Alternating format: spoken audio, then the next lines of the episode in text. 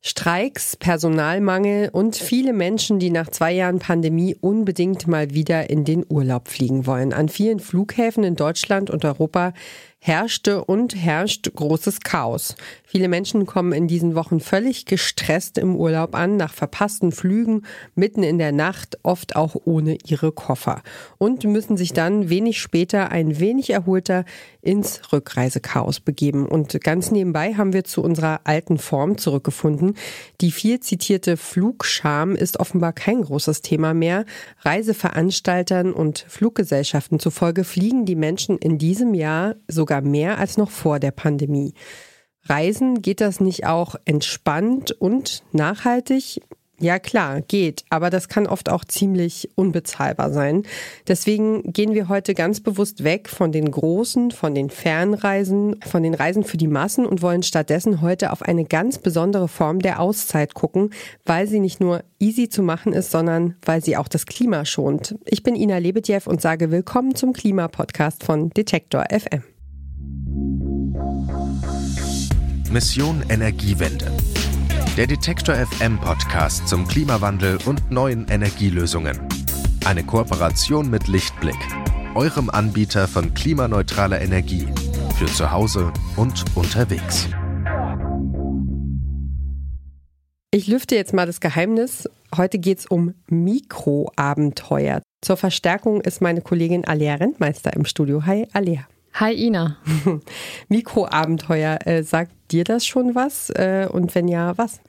Nee, tatsächlich nicht. Also ich habe das Wort zum ersten Mal aus deinem Mund gehört und kannte das vorher gar nicht. Ja, ähm, vielleicht klären wir erstmal ganz kurz, was damit genau gemeint ist, Mikroabenteuer. Ähm, als ich angefangen habe, mich mit dem Thema zu beschäftigen, habe ich schnell festgestellt, dass es tatsächlich viele Blogs und Podcasts und Bücher dazu gibt. Ähm, habe ich gar nicht erwartet. Und es gibt auch ein paar Leute, die sich schon seit Jahren mit dem Thema beschäftigen. Ähm, das sind quasi winzige Abenteuer. Und du kannst, du hast ja, nachdem ich dich angefixt habe, recherchiert und kannst ein bisschen was dazu sagen. Genau, ich habe mich dann mal so ein bisschen schlau gemacht, weil ich diesen Begriff gar nicht kannte. Und äh, der britische Abenteurer und Autor Alistair Humphreys, der gilt als Vater dieses Begriffs Mikroabenteuer oder eben auf Englisch Microadventures. Er selbst ist vier Jahre lang mit dem Fahrrad um die Welt gefahren und über den Atlantik gerudert. Das heißt, man könnte sagen, er kennt sich aus mit Abenteuern. Allerdings ist ihm auch klar, dass es nicht so einfach ist, sich zum Beispiel eben vier Jahre Zeit zu nehmen, ein Abenteuer zu erleben. There are so many things that stop people from rowing across oceans or walking across deserts. And perhaps the biggest one of those is the difficulty of starting, of beginning, of knowing how you even get going in a project as big and as daunting as that. So I thought to myself, what if you make it easy? What if you make it so small, so short on your time, that really there's no excuse not to get started?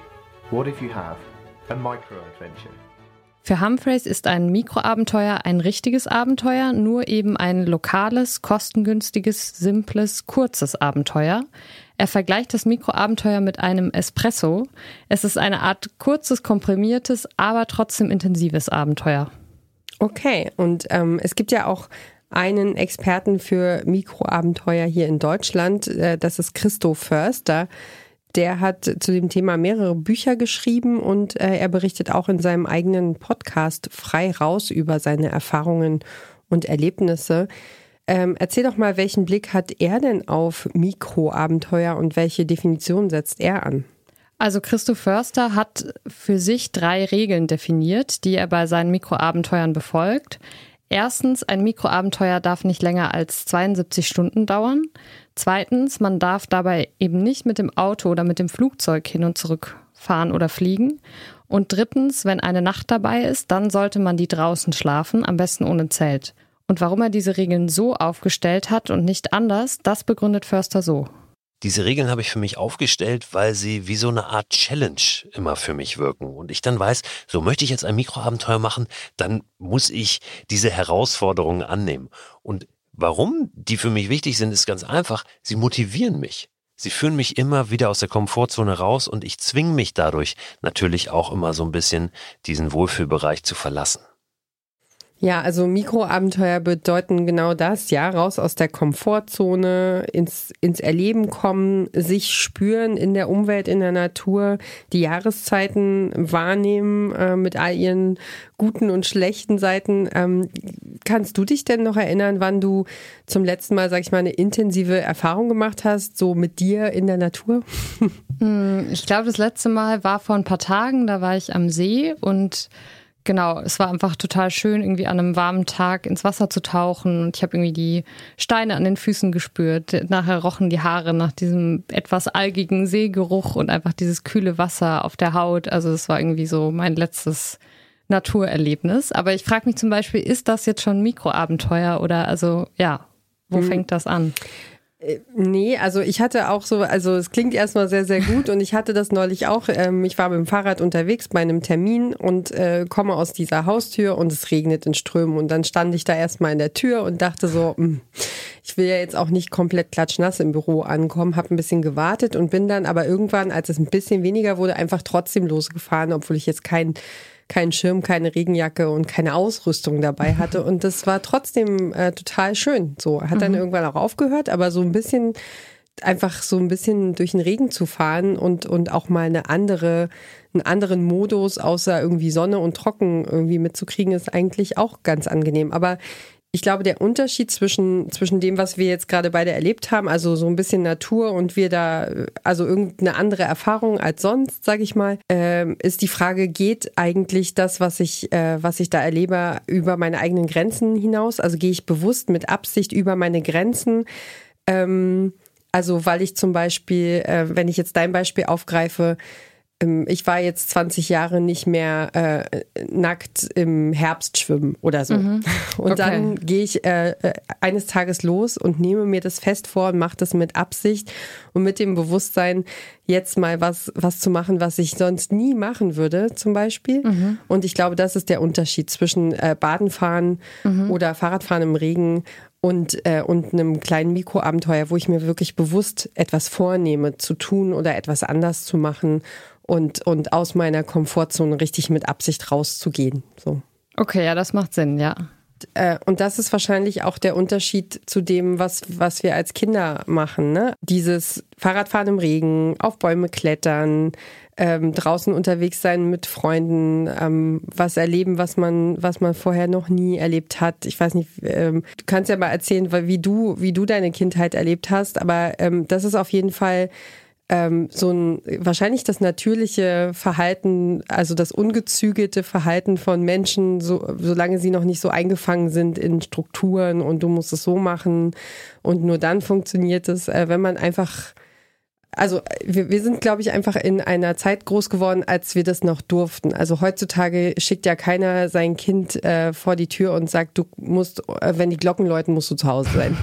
Das war bei mir aber noch so. Wenn, wenn die Kirchturmglocke halb acht schlug, dann musste ich zu Hause sein. Und vorher hatte ich eigentlich ziemlich viel Narrenfreiheit und konnte irgendwie mit Freundinnen auf irgendwelchen Heuballen rumtouren oder in irgendwelche Bäche steigen oder irgendwas äh, im Dorf unternehmen so und hatte sehr viel Freiheit. Und das hat sich dadurch irgendwie auch abenteuerlich angefühlt, dass ich einfach so das machen konnte, worauf ich Lust hatte und irgendwie immer, immer es irgendwas Neues gab. Aber klar, das war nicht so ein bewusstes wie vielleicht heute, ich nehme mir das vor, sondern das hat sich so ergeben. Aber vielleicht müssen wir das dann auch wieder umlernen. Aber ich weiß nicht, wie war das bei dir? Hast du das früher auch einfach gemacht? Ja, genau. Also habe ich auch, genau das äh, habe ich auch gemacht. Und also ich bin nicht auf dem Land groß geworden, ich bin ein totales Stadtkind. Also ich bin in Berlin äh, groß geworden und war mhm. dann wahrscheinlich eher auf dem Kohlenhof in der Nähe unterwegs oder so. Mhm. Oder wir sind irgendwie äh, zum, zum Bäcker am Ende der Straße gegangen und haben nach Kuchenresten gefragt. Äh, irgendwie so fünf vor sechs, ähm, dass man vielleicht da irgendwie noch was abstauben kann. Das war, war auch so die Mutprobe. Äh, wer traut sich und geht rein und holt was? Hat geklappt. ja, ähm, aber, aber das will ich, also das ist das, was ich damit sagen wollte, dieser ähm, dieses, dieses Gefühl von, von Abenteuer, das wir einfach als Kinder äh, gemacht haben, ohne es irgendwie zu benennen oder irgendwie überhaupt metamäßig wahrzunehmen. Das ist, glaube ich, Mikroabenteuer sind, glaube ich, der Versuch, sich das äh, in sein Erwachsenenleben zurückzuholen. Mhm. Und vielleicht auch wieder so eine Selbstvergessenheit oder dieses im Moment sein dadurch. Ja, voll, genau. Weil wir gerade über unsere Kindheit gesprochen haben, kommen mir da ehrlich gesagt auch nochmal unsere Elterngeneration in den Sinn, weil ich mir so denke, die haben ganz viel gearbeitet, die hatten zum Teil Schichtdienst, die hatten definitiv meistens Vollzeitjobs ähm, und haben irgendwie gerödelt, dass sie den, ihren Alltag gewuppt kriegen. Und äh, da war, also die hatten keine, keinen Nerv und keine Zeit ähm, zu DDR-Zeiten sich Gedanken über, über sowas, also den Begriff gab es da glaube ich noch nicht, aber sich Gedanken über sowas wie Mikroabenteuer zu machen. Die haben uns halt irgendwie einen Schlüssel in die Hand gedrückt oder uns ins Heu geschickt ne? und dann ähm, mhm. komm wieder, wenn es Abendessen gibt. Und ähm, ich will einerseits sagen, dass es, äh, dass es heutzutage wirklich auch ein Luxus ist und ein Privileg ist, sich überhaupt darüber Gedanken zu machen, sich über die Metaebene Gedanken zu machen, äh, über Mikroabenteuer, gehen wir raus, äh, was machen wir zusammen mit Freunden oder mit der Familie. Und dass es, äh, dass dieser Begriff, wenn jemandem dieser Begriff irgendwie unangenehm ist oder man sagt, ey, jetzt habt ihr aber einen echten Schuss nicht gehört, dann möchte ich gerne antworten, ja. ähm, das klingt abgehoben, aber eigentlich ist es das genau nicht, weil es geht, äh, es geht um was ganz, um was ganz Einfaches, was ganz Simples, nämlich sich wieder irgendwie wahrzunehmen, so da draußen und sich nicht, ähm, ja, also nicht einfach jeden Abend irgendwie mit derselben Routine äh, sich vor die Glotze zu, zu setzen und zu sagen, puh, Tag geschafft, so, sondern mhm. einfach äh, zu überlegen, was, was könnte ich denn heute mal Spannendes machen? Ähm, ja, ja, so habe ich das auch verstanden. Also in einem Video meinte Christoph Förster auch so, wenn euch dieser Begriff Mikroabenteuer, wenn der euch nervt, dann nennt es, wie ihr wollt. So, das ist egal, wie ihr das nennt. Aber bitte geht einfach raus, bitte macht was, was euch gut tut. Und dass es ja gar nicht darum geht, dass es jetzt so ein krass neues Konzept ist, was irgendwie total, was man erstmal verstehen muss und was total ähm, neumodisch, sage ich mal in Anführungsstrichen, ist, sondern dass es eigentlich eher um so ein, was du gerade gesagt hast, Bewusstsein geht dafür. Eine kurze Unterbrechung für unseren Werbepartner. Euer Laptop läuft mit 100% Ökostrom, eure Heizung mit klimaneutraler Wärme, in der Garage lädt euer Auto und auf dem Dach erzeugt ihr euren eigenen Solarstrom. Klingt nach Zukunftsmusik, ist aber jetzt schon leicht zu haben. Bei Lichtblick bekommt ihr alles, was ihr für einen klimaneutralen Lebensstil braucht. Jetzt einfach wechseln zu Deutschlands größtem Ökostromanbieter. Ja, ich hoffe, ich verrate nicht zu viel, wenn ich sage, die Idee, äh, einen Podcast über Mikroabenteuer zu machen, die kam ja von dir und du hast mir auch erzählt, dass du selber schon mal ein erstes Mikroabenteuer erlebt hast. Würdest du mir vielleicht da oder uns davon erzählen? Ja, sehr gerne. Also, weil ich finde das ein total spannendes Thema. Ich bin wahrscheinlich über einen Podcast darauf gestoßen, habe mhm. Äh, wie sollte es auch anders sein? habe also ein bisschen was gehört, habe hab mir dann auch ähm, ein Buch gekauft darüber, wie man äh, Mikroabenteuer mit Kindern ähm, macht, ähm, weil ja, weil es eben auch um, um Familie geht und so. Und ähm, war dann für dieses erste Mikroabenteuer mit meinen äh, zwei Kids draußen im Wald und ähm, wir waren einfach nur 15 Minuten ungefähr von zu Hause, also Fahrrad gepackt mit Fahrradanhänger und äh, Kinder rein und dann äh, ein Picknick ähm, vorbereitet und dann sind wir zu einem umgestürzten, einem riesigen umgestürzten Baum im Stadtwald gefahren. Und ähm, das war super spannend. Also ich erzähle gleich noch ein bisschen mehr davon, aber ich möchte erstmal beschreiben, was der Unterschied zu dem ist, was keine Mikroabenteuer sind. Also mhm. da, wir konnten uns da einfach ultra lange aufhalten, so und ähm, und und die haben den Raum einfach immer weiter für sich entdeckt, so. Und ähm, das war so ein, es war ein Ausflug. Wir waren draußen ähm, und so die Natur als Abenteuerspielplatz begreifen. Das war eigentlich so das das Motto. Und dann hattet ihr wahrscheinlich auch keine Spielsachen mit oder viele Sachen nee, mit? Ja. Nee, also ich hatte Essen mit. Ja, okay. genau. Und, ähm, und das war, das war ganz, ganz cool. Und der Unterschied ist eben, wenn du in so eine Infrastruktur fährst, ich sag mal in den Zoo oder du machst, äh, bist auf dem Spielplatz mit Freunden verabredet oder du gehst ins Freibad, ähm, das sagen die ExpertInnen, dann ist das explizit kein Mikroabenteuer, sondern das ist Freizeitgestaltung. Also es ist, natürlich unternimmt man was mit seinen Kindern dann, aber es ist eben es hat eben, es ist vorgefertigt, was man da machen oder erleben kann und mhm. es ist nie, eben nichts, was sich so selbst entwickeln kann. Das ist so der, der feine Unterschied. Mhm. Es hat dann schon so einen vorgegebenen Rahmen. Es ist schon irgendwie, wie du gesagt hast, gestaltet und ist eben nicht mehr dieses Abenteuer, wo man vorher nicht weiß, was passiert. Genau, also und oft ist es ja auch so, wenn man so die, die Spielplätze in seinem Umfeld, die kennt man ja auch. Wenn man jetzt sagt, wir fahren auf Spielplatz X, da gibt es das und das und das, dann äh, machen die Kinder da jetzt auch nicht irgendwie was ganz Verrücktes Neues auf. So. Mhm. Was ich, glaube ich, spannend finde von dir zu wissen, so wie hat sich das angefühlt? Also im Vergleich wärst du jetzt mit den beiden irgendwie einen Tag auf einem Spielplatz irgendwo in der Stadt gewesen oder bei diesem umgestützten Baumstamm. Was war da für dich der Unterschied? Also der Unterschied ist, bei einem Spielplatzbesuch, da äh, fahre ich halt mit und bin da und gucke irgendwie, dass sie, dass, dass die Kinder nicht wegkommen und dass es ihnen gut geht, so. Und, äh, und dort war es so, dass es auch auf mich eine Wirkung hatte. Also ich kann mal eine kleine Anekdote erzählen. Es gab nämlich leider so eine Vorgeschichte zu diesem, ähm, zu diesem Mikroabenteuer. Also ich hatte mir das vorgenommen, mhm. hatte einen freien Tag. Ähm, und habe ein Picknick vorbereitet und habe dabei einen Podcast gehört, weil ich das, äh, weil ich immer Podcasts höre, wenn ich mhm. kann. Und äh, irgendwann stellte ich fest, dass mein kleines Kind äh, alle Spielzeuge, also alle Spiele, also mehrere Puzzle, mehrere äh, Memory-Spiele, ähm, hier so kleine Dominos und ähm, was war da noch? Also Malsachen. Es waren lauter, lauter verschiedene Spielsachen und Kinderspiele, also so Brettspiele und sowas. Alles aufgemacht, zusammengeschüttet mhm. hatte in einen Korb, weil Oha. er da irgendwie verkaufen spielen wollte. Pur. Und es war Puh. furchtbar. Es war, glaube ich, einfach, also ich war so schon lange nicht mehr so böse. Mhm. Ähm, und habe mich schon lange nicht mehr so sehr geärgert, weil wir echt eine Stunde musste ich Puzzles, Kinderpuzzles zu Ende puzzeln, oh damit Gott. ich sie wieder wegräumen kann. Und dann äh, als, als Gegenentwurf in diesen Wald zu kommen und plötzlich im Grünen zu sitzen und ähm, keiner will was von einem, es sind keine Menschen da. Man, ähm, ja, ich habe da die Decke ausgebreitet, habe angefangen, ein bisschen was zu lesen. Die Kinder sind auf diesem Baumstamm rumgeturnt, haben sich da irgendwie neue Welten erschaffen. Und wir haben im Endeffekt dort drei Stunden verbracht. Drei Stunden völlig in Ruhe, entspannt, ohne Streit.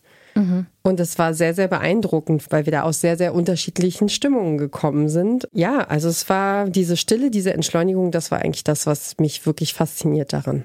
Mhm. Ja, das ist spannend zu hören, dass du da so auch tatsächlich den Unterschied gefühlt hast. Und ja, ich weiß nicht, was würdest du sagen? Also aus deiner Erfahrung heraus, was bringen Mikroabenteuer für Familien?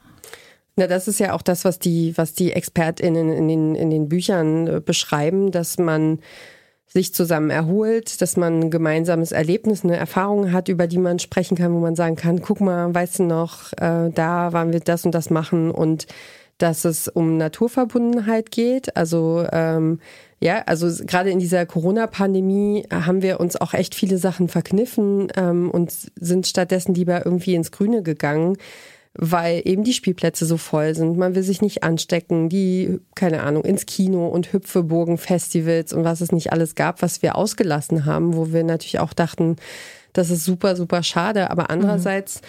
kriegst du da halt einfach für lau äh, so ein Zusammengehörigkeitsgefühl ähm, und bist draußen und hast auch selber als Erwachsener so einen Effekt und merkst, oh, das tut ja richtig gut. Und dann kommst du so drei Stunden später in deine Wohnung und der ganze, ich sag mal, der ganze Drasch, der irgendwo rumsteht oder wo du vorher gesagt hast, oh, es nervt mich alles, ist halt gerade einfach kein Thema mehr, weil du ganz entspannt und zufrieden bist mit dem Tag und was man, ja, was man, alles, was man nicht erlebt hat. So. Einfach nur, dass man einfach nur draußen war. Das ist super schön. Wahrscheinlich so eine zufriedene Müdigkeit auch einfach. Voll, genau. Und das sind auch so diese Sachen, wo es auf der Metaebene im Grunde darum geht, seinen Kindern die Welt zu zeigen und ihnen, ihnen das äh, zu zeigen, was schützenswert ist. Also die Frage, wie fühlt sich eigentlich Moos an, das in der Natur wächst und das jetzt nicht im, im Floristikfachgeschäft irgendwo draufgeklebt ist. ähm, wie sieht's aus, wenn Seerosen aufblühen? Ähm, wie, welche Spuren von, von Wildtieren kannst du hier in dem, in dem Matschboden eigentlich entdecken? So, also alle diese Dinge, die, ähm, die man eben nicht auf dem Indoor-Spielplatz oder vor der Videospielkonsole irgendwie erklären kann, weil man sie einfach erleben muss. Mhm.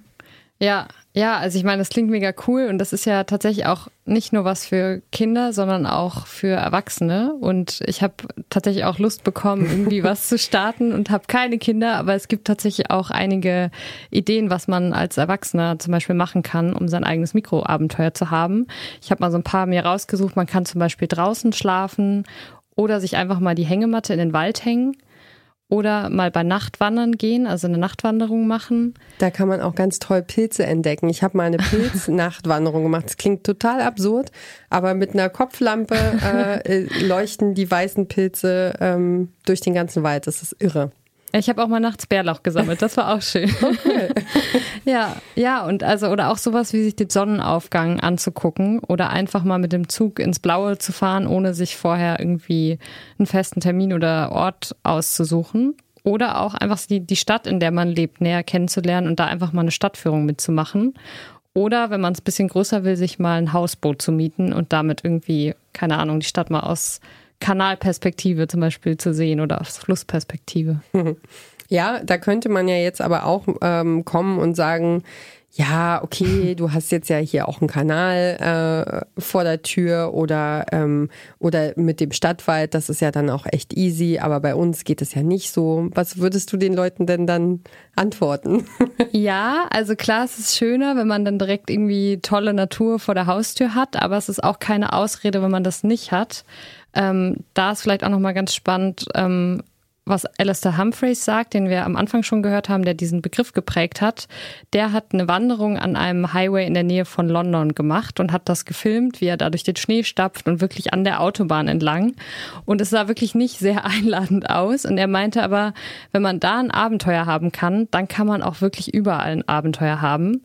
Und ja, es geht gar nicht so sehr darum, dass man den perfekten Ort dafür findet. Und das habe ich tatsächlich auch selber so ein bisschen erlebt, so in der Pandemiezeit am Anfang, als es so die ganz harten Lockdowns gab und man wirklich nirgendwo mehr hinfahren durfte, bin ich irgendwie fast jedes Wochenende mit Freunden aus der Stadt rausgefahren, um einfach im Umland von Leipzig herum zu wandern. Und ich war auch vorher wandern und mag das gerne, aber ich dachte immer, naja, wenn, dann fährt man irgendwo hin, wo irgendwie besondere Hügel sind oder irgendwas Besonderes und da geht man dann wandern und dann geht man nach Hause. Und da war es einfach so, okay, ich bin jetzt in irgendeinem Vorort, hier ist irgendein Wald, es sieht jetzt nicht atemberaubend aus, aber der Effekt war eigentlich sehr, sehr ähnlich. Also ich habe mich einfach abends sehr zufrieden gefühlt und war mal so richtig raus aus allem und ja, habe gemerkt, dass es gar nicht das unbedingt immer braucht, dass man da in dem perfekten Setting ist.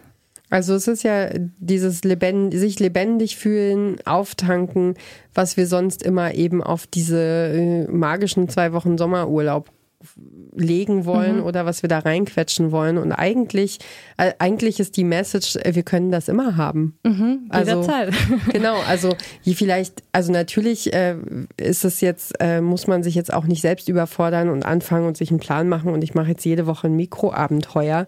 Aber so sich das mal vorzunehmen und zu sagen, ich, ähm, ich, ich gehe mal, ich gehe mal über meine Grenzen, ich mache mal was Besonderes, was irgendwie draußen stattfindet. Also ich meine, eigentlich ähm, ist das doch jetzt im, im Sommer für alle, die, ich sag mal, für alle, die gesund sind und die, ähm, die das aushalten von den Temperaturen her, ähm, ist es doch eine, eine super Jahreszeit, damit anzufangen. Dann haben wir vielleicht auch eine Option, dass wir das im Herbst und im Winter weitermachen, weil das mhm. ist ja auch das, was die, was die Verfechter der Mikroabenteuer empfehlen, dass sie sagen, die Welt da draußen oder die Natur ist ja nicht nur, nicht nur im Sommer schön. Mhm. Und, äh, und wir, wir scheuen uns aber so ein bisschen vor, äh, vor nassgrauem äh, Herbstwetter oder vor kalten Wintertagen ähm, und, und wollen immer nur zu, zu den Best Sunshine-Zeiten irgendwie draußen sein. Ja. Ja, ich glaube, das ist das eine, so der innere Schweinehund und dann natürlich das Thema Zeit. So, wir haben alle keine Zeit. Wir sind in der Schule, in der Ausbildung, auf der Arbeit, haben Hobbys, Ehrenamt, Familie, tausend Dinge so. Und wie soll man jetzt da auch noch Zeit finden für ein Mikroabenteuer?